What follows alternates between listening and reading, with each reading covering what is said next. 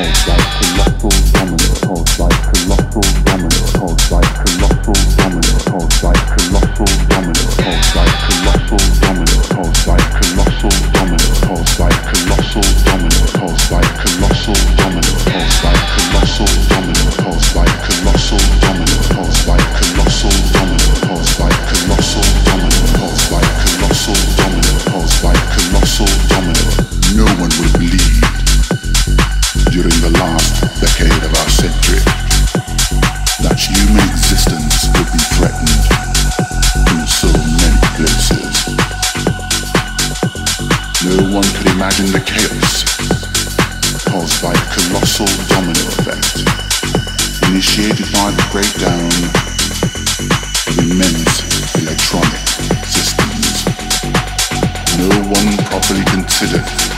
our dependence on machines would enable them to conquer the entire human civilization caused by a colossal domino.